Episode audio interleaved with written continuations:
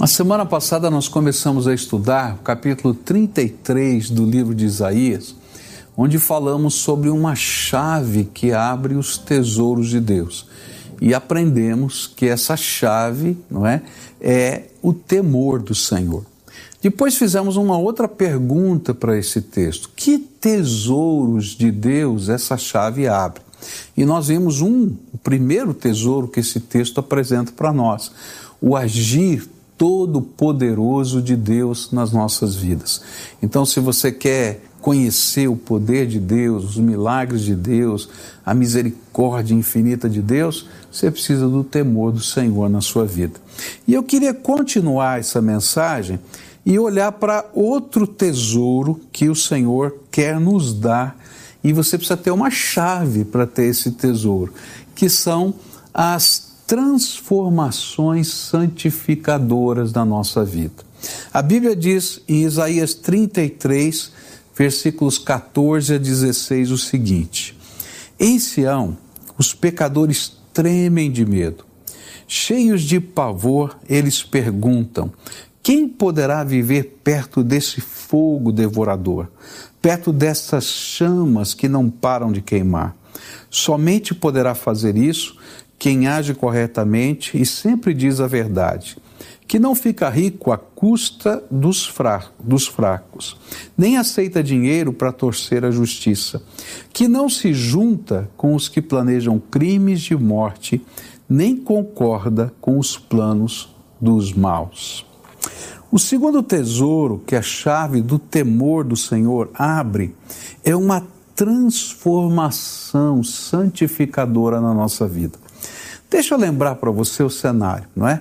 O rei Senaqueribe tinha com os seus exércitos mais de 185 mil soldados, um exército maior do que isso, porque esse foi o número de mortos do seu exército naquele, naqueles dias.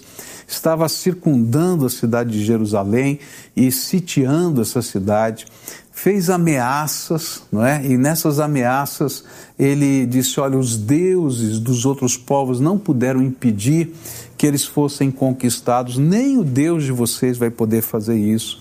E aí então o Senhor falou através do profeta Isaías profecias dizendo que o Senhor iria dar a vitória sem que houvesse batalha sem que as máquinas de guerra fossem usadas, sem que o, a, a, as lanças, as flechas, as espadas, as atiradeiras, enfim, fosse usado qualquer estrutura bélica, que um milagre de Deus iria acontecer. A Bíblia diz que o anjo do Senhor passou por ali e 185 mil homens morreram.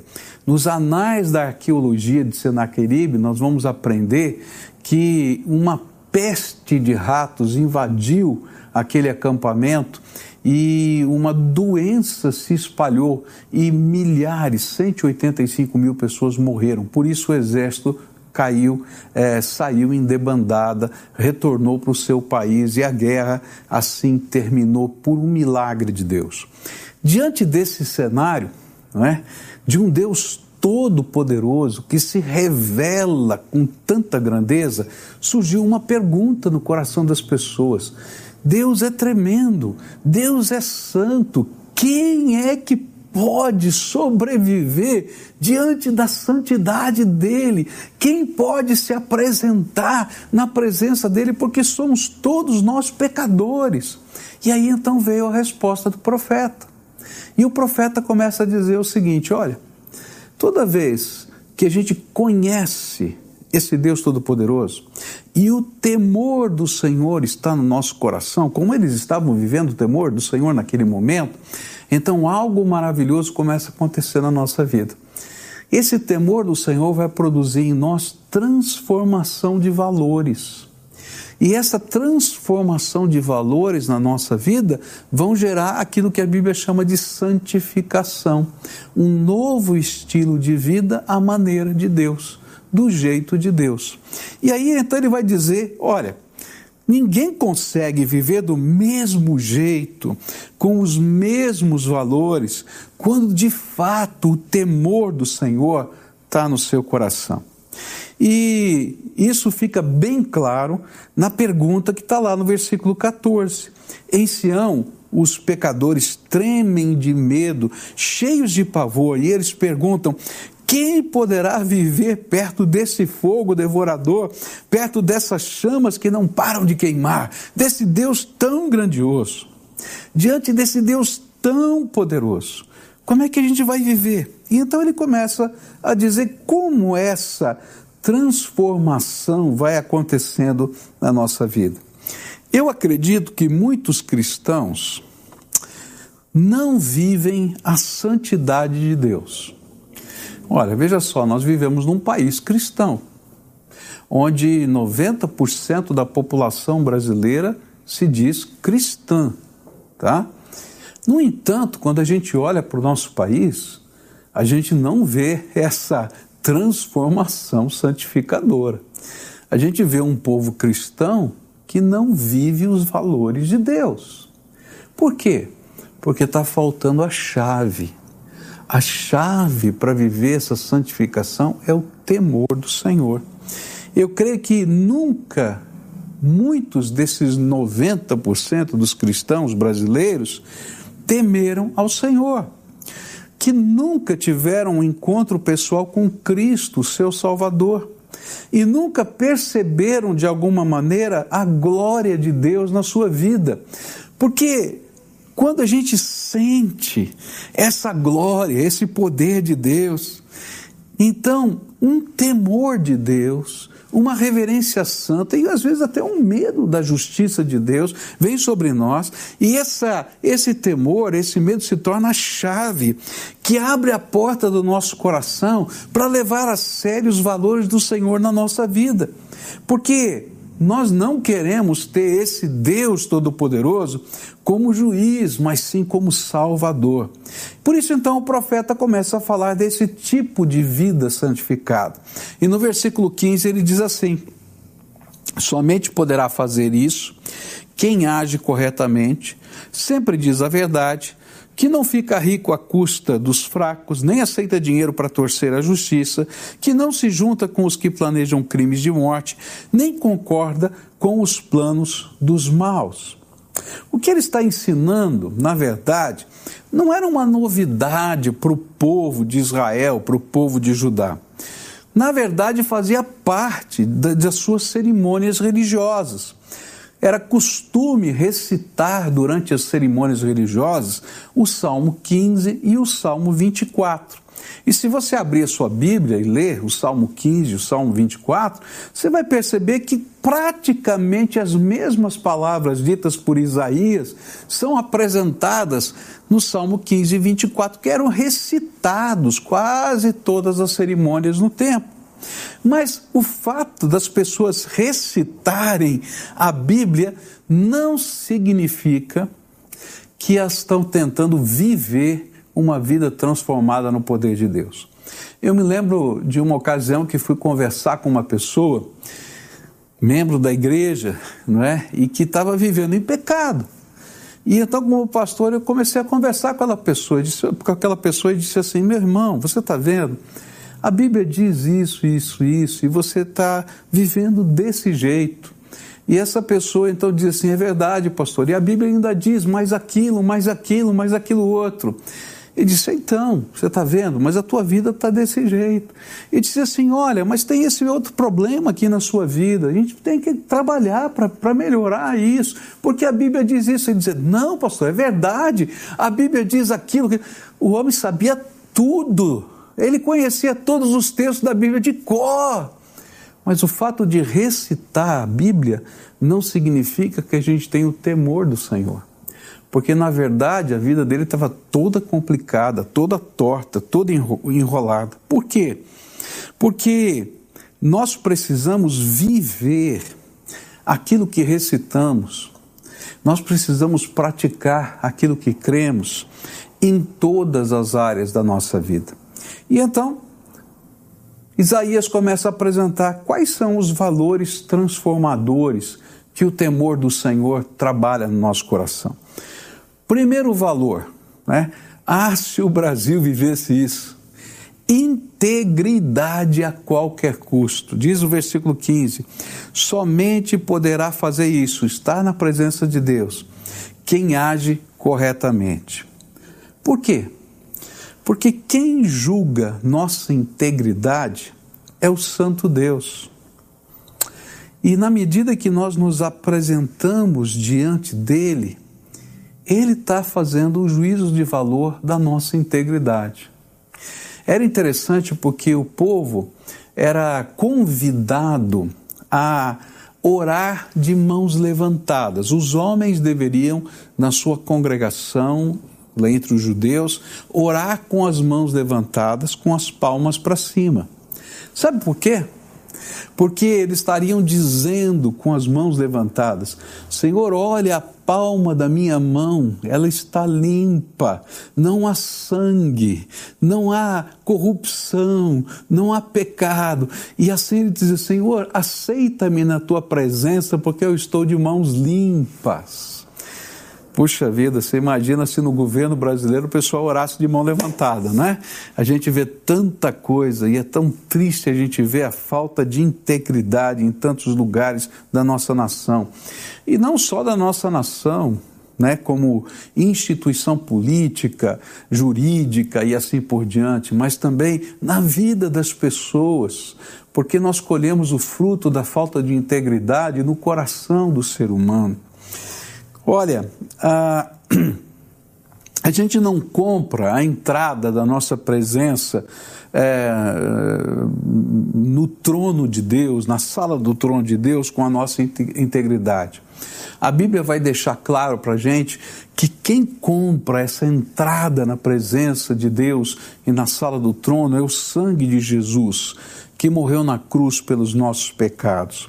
Mas nós não conseguimos permanecer na presença do Senhor de qualquer jeito, de qualquer maneira.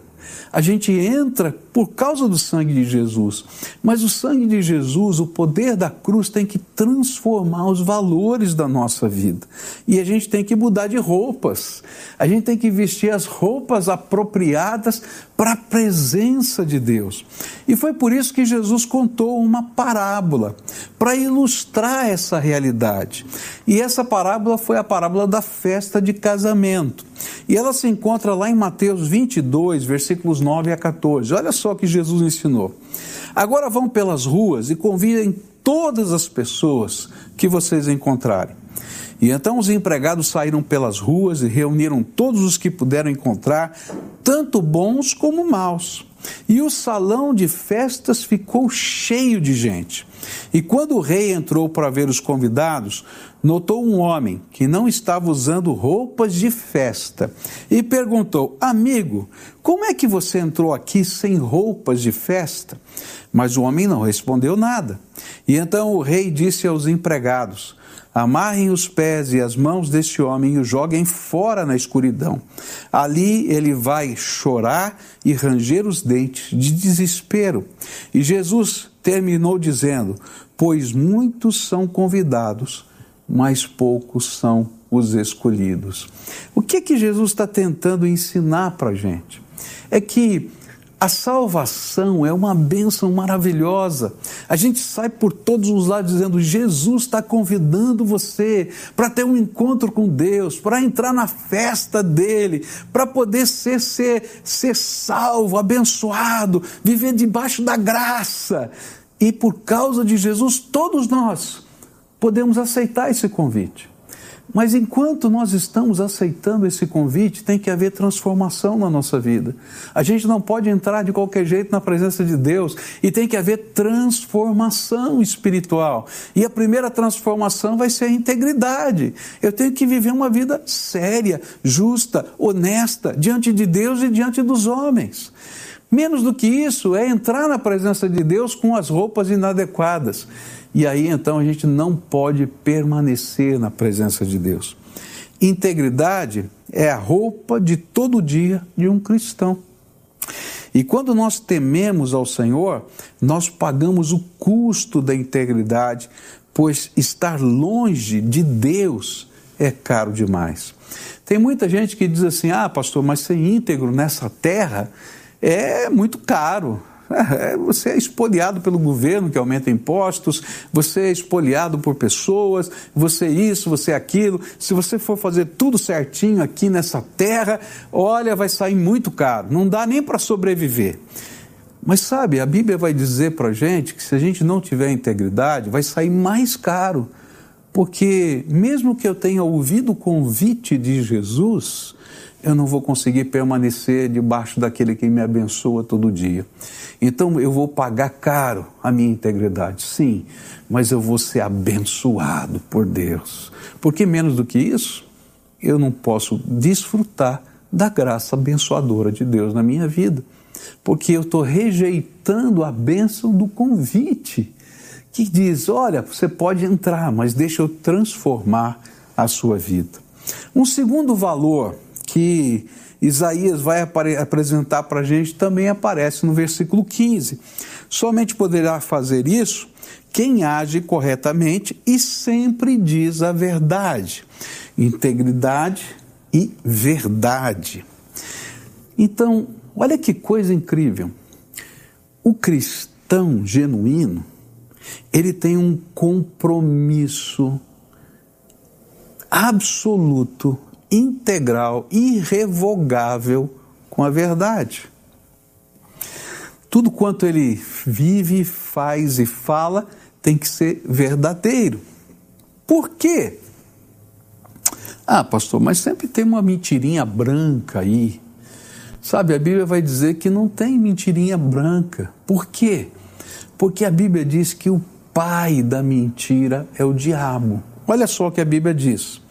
Vocês são filhos do diabo e querem fazer o que o pai de vocês quer. Desde a criação do mundo, ele foi assassino e nunca esteve do lado da verdade, porque nele não existe verdade. Quando o diabo mente, está apenas fazendo o que é o seu costume, pois é mentiroso e o pai de todas as mentiras. Olha só, ele é o pai de todas as mentiras, inclusive das branquinhas. O que a Bíblia está dizendo é: se eu tenho um compromisso com o Senhor e se eu temo ao Senhor, verdade fará parte do meu estilo de vida. As pessoas vão olhar para a gente e vai dizer assim: essa pessoa é uma, uma pessoa confiável.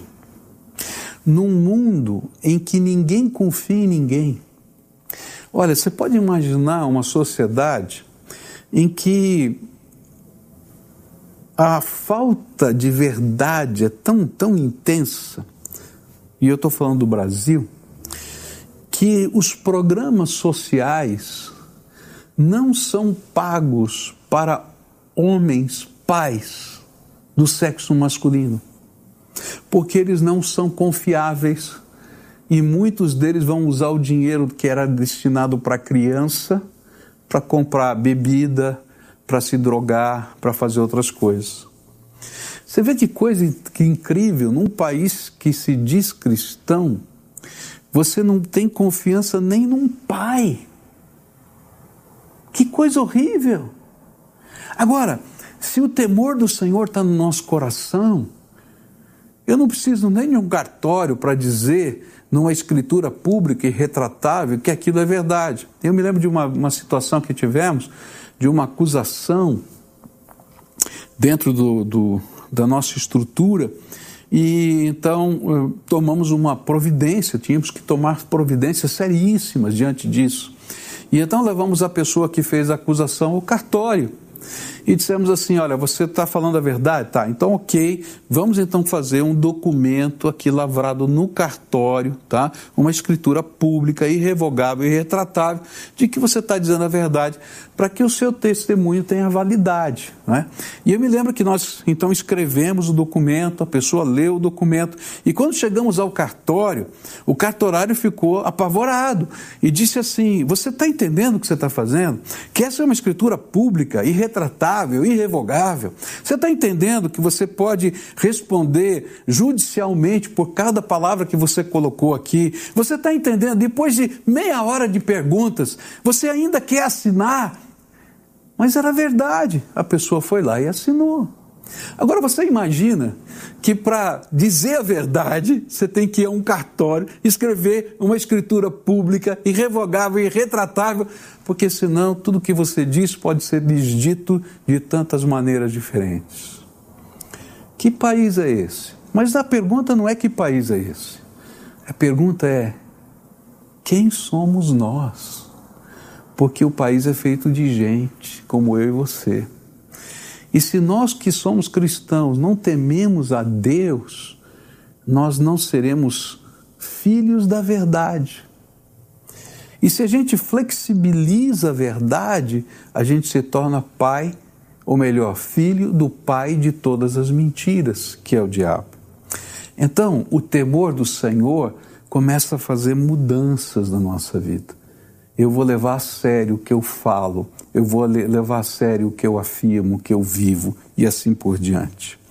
A Bíblia vai dizer ainda que um terceiro valor, e esse eu acho que vai incomodar muita gente, né? é que um cristão que teme a Deus só faz negócios justos. Diz assim a Bíblia: somente poderá fazer isso, estar na presença de Deus, quem age corretamente e sempre diz a verdade, e que não fica rico à custa dos fracos. Eu acho incrível como a mente humana é capaz de encontrar razões para fazer o mal parecer bem, tá? É interessante como pessoas, né, é, é, me imaginam que ganhar dinheiro, fazer negócios, não é? Às vezes, diante da necessidade e do sofrimento do seu semelhante, é a coisa mais normal do mundo. Vamos imaginar uma cena aqui. Você tem um carro para vender, e você tem urgência para vender esse carro, e você vai procurar o comprador, e esse comprador percebe que você precisa vender o carro, você, precisa, você tem urgência para isso. E então ele oferece um preço vil para você, um preço que é absurdo. Por quê? Porque ele quer lucrar. E ele diz: Ó, oh, isso que eu posso pagar. Não é? E ele não vê erro nenhum nisto. Por quê? Porque no ditado popular, negócio é negócio. Mas a Bíblia vai dizer para gente que se você teme a Deus e sabe que o Senhor julga a causa dos fracos, que o Senhor leva a sério o sentimento, o coração e a necessidade dos oprimidos, então você vai ter um cuidado diferenciado em fazer os seus negócios. Porque nesse tempo, agora, em que eu estou fazendo o meu negócio, o olhar de Deus está vendo se eu estou oprimindo ou não aquele que está vivendo a dificuldade. E sabe, para Deus não existe um mundo separado dos negócios e da vida. Cada ser humano tem que viver os mesmos valores em todos os aspectos da vida. E não pode existir para quem teme o Senhor negócio maior do que a sua santidade, porque o Senhor é aquele que julga a nossa santidade. Durante a Copa do Mundo, ou pouco antes da Copa do Mundo, na África do Sul, uma das maiores empresas de construção da África do Sul foi convidada para participar da construção dos estádios. E o dono dessa empresa era um irmão nosso, é um irmão nosso em Cristo Jesus. Eu conheço, participamos juntos de vários congressos e ali entrou uma coisa muito comum, não é? é chegou, chegaram os políticos e disseram: Olha, nós queremos dar para você a construção dos estádios que precisam ser feitos, a sua construtora tem capacidade técnica, financeira e assim por diante. Porém, nós queremos uma comissão. E a comissão é tanto.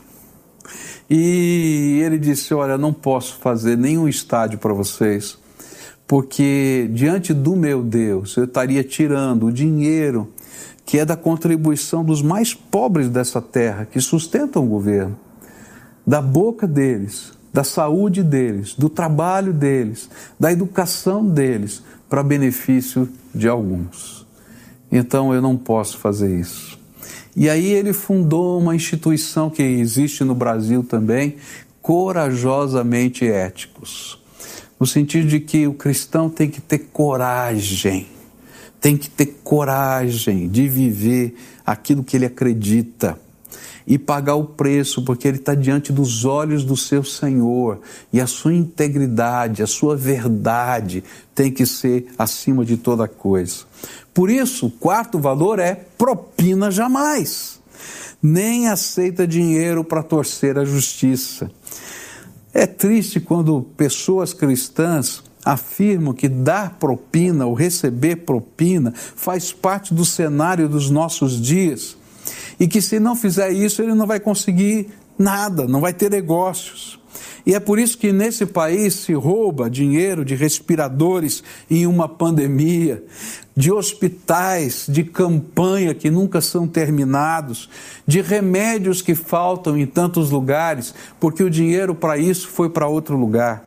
Onde se vende e compra desde um guarda de trânsito até um juiz. A culpa não é da estrutura. A culpa é de gente como eu e você que entende e flexibiliza, entende que pode flexibilizar valores. Mas como viver isso?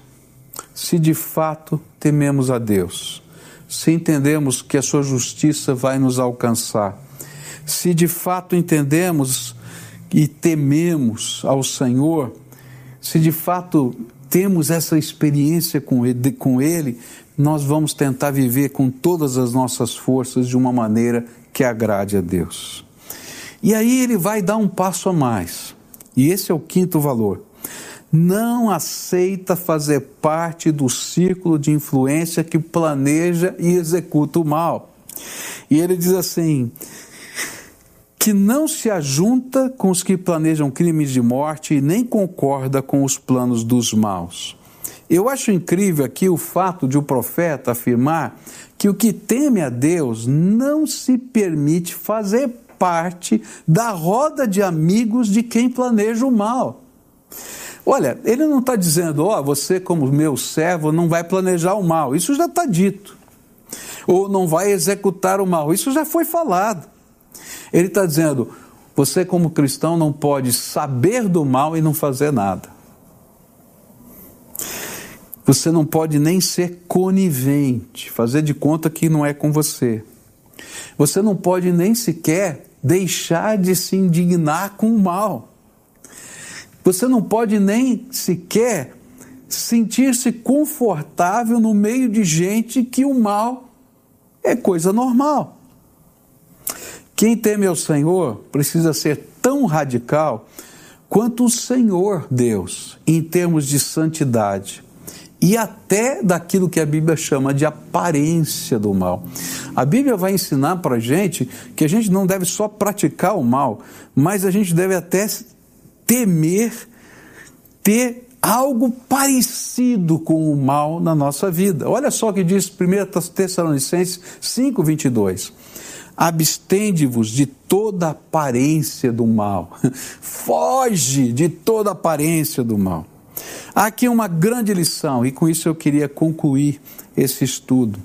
E a grande lição aqui não são os itens que eu citei pelo profeta, mas a grande lição é se você teme a Deus, a sua vida precisa ser moldada pelos valores que procedem da santidade de Deus. Quem teme ao Senhor precisa se deixar transformar pelo poder do Espírito Santo na sua vida.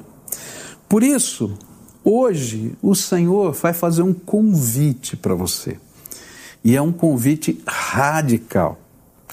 Ele vai pedir de você um compromisso com Ele, de tal maneira que os valores das Escrituras sagradas possam ser elementos transformadores na sua vida.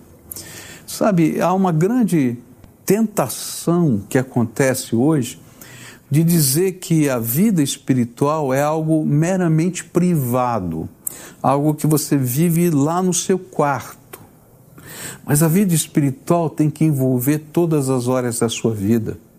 Tem que envolver os seus negócios, o seu casamento, o sujeito que você fala, o jeito que você até se veste. Por quê? Porque eu vou honrar a santidade de Deus em qualquer lugar em que eu esteja. E por isso eu quero dizer que não vai ser barato. Você vai estar na contramão da história e na contramão da cultura do seu tempo. Mas verá ainda em seu tempo a glória de Deus. E ele será o seu alicerce firme, e dele virá a graça para que esse estilo de vida possa surgir na sua vida. Por isso, Isaías vai dizer lá no versículo 6: Ele será o firme fundamento nos tempos a que você pertence, uma grande riqueza de salvação, sabedoria e conhecimento. O temor do Senhor é a chave desse tesouro.